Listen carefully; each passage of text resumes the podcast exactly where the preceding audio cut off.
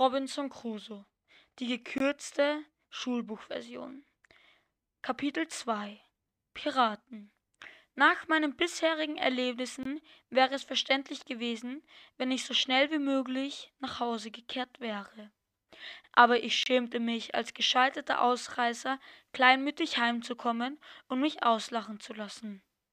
Also beschloss ich mich in London nach einer neuen Seereise umzusehen. Schon bald lernte ich einen Kapitän kennen, der an der Guinea-Küste gewesen war. Er hatte dort so gute Geschäfte gemacht, dass er diese Reise noch einmal unternehmen wollte.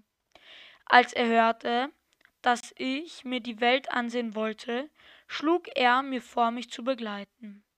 Wenn ihr Waren mitnehmen wollt, bot er mir an, werde ich euch helfen und gewinnbringend zu verkaufen. Ich nahm das Angebot an und schloss mit dem Kapitän feste Freundschaft. Einige Verwandte in London lebten, liehen mir 40 Pfund äh, Sterling. Davon kaufte ich auf den Rat des Kapitäns Spielzeug allerhand Kleinig Kleinigkeiten als Handelsware. Vom ersten Tag der Reise an unterrichtete mich mein väterlicher Freund in Mathematik und Schifffahrtskunde.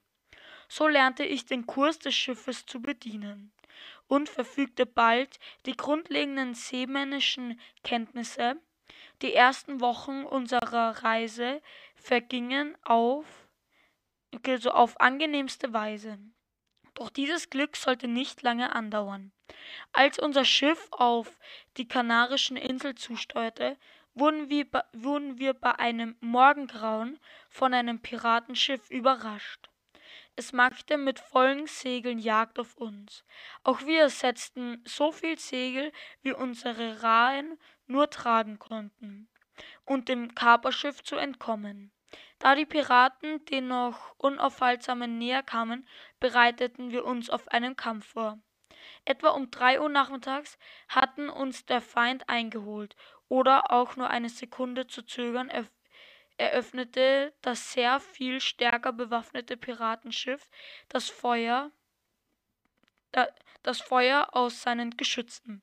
Außerdem ließ er 200 mit Musketen bewaffneten Schützen in Stellung gehen. Dank unserer guten De Deckung er erlitten wir bei dieser Salve nur wenig Verluste. Doch der Piratenkapitän gab so schnell nicht auf. Mit einem waghalsigen Segelmanöver brachte er sein Schiff längsseits. Alles klar zum Entern, ertönte der Befehl, der uns das Blut in den Adern gefrieren ließ, und schon sprangen sechzig Mann auf unser Deck. Ein wildes und blutiges Hauen, Stechen und Schießen begann. Hin und her wogte das Gefecht. Zweimal gelang es uns, die Angreifer zurückzutreiben.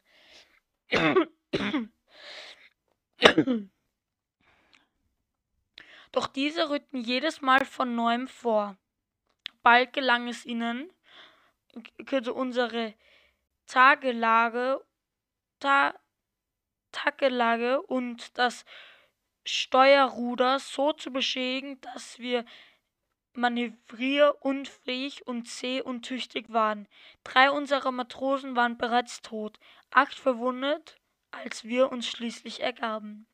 Wir waren alle gefangen, wir, wir alle gefangen wurden als Gefangene nach Saleh, einem Hafen der Mauer, verschleppt.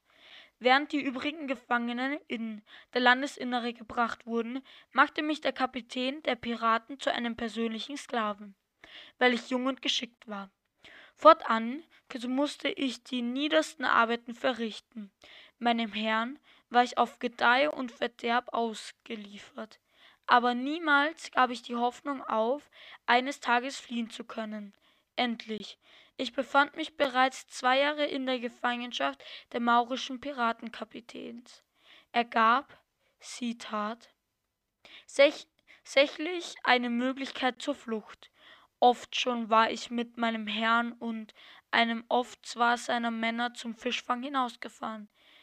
Die Pinase, auf der wir segelten, war ein kleines, aber seetüchtiges ein, einmastiges Boot mit einer Kajüte. Okay, so auf ihm konnte man bedenkenlos mehrere Tage in den Küstengewässern kreuzen. Darauf hatte ich schon lange Zeit meine Aufmerksamkeit gerichtet, vor allem, weil es von einem Einzelnen manövriert werden konnte. Also leider war, war es mir niemals gelungen, alle allein an Bord zu gehen.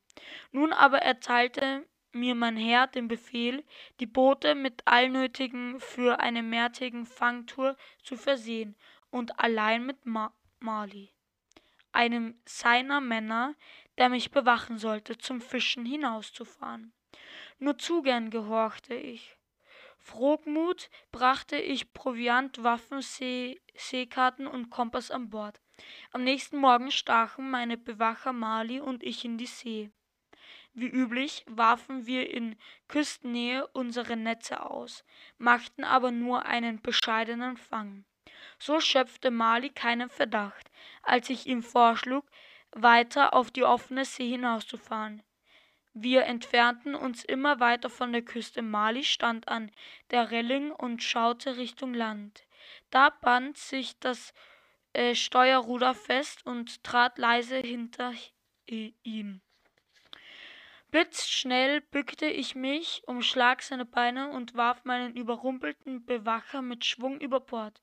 Wütend versuchte Mali wieder ins Boot zu klettern, doch ich versetzte ihm einen Hieb, der ihn zurück ins Meer warf, und rief ihm zu, ich lass dich nie wieder an Bord. Da hat Mali ein geübter Schwimmer war, konnte ich sicher sein, dass er wohlbehalten das Land erreichen würde und ich hätte auch einen ausreichenden Vorsprung, bis Piratenkapitän von Mali über meine Flucht unterrichtet, unterrichtet meine Verfolgung aufnehmen konnten. Völlig auf mich allein gestellt segelte ich mit meinem kleinen Boot die Küste entlang, ohne jede Gelegenheit zum Landen, geschweige denn in einem von europäischen Seeleuten besetzten Hafen.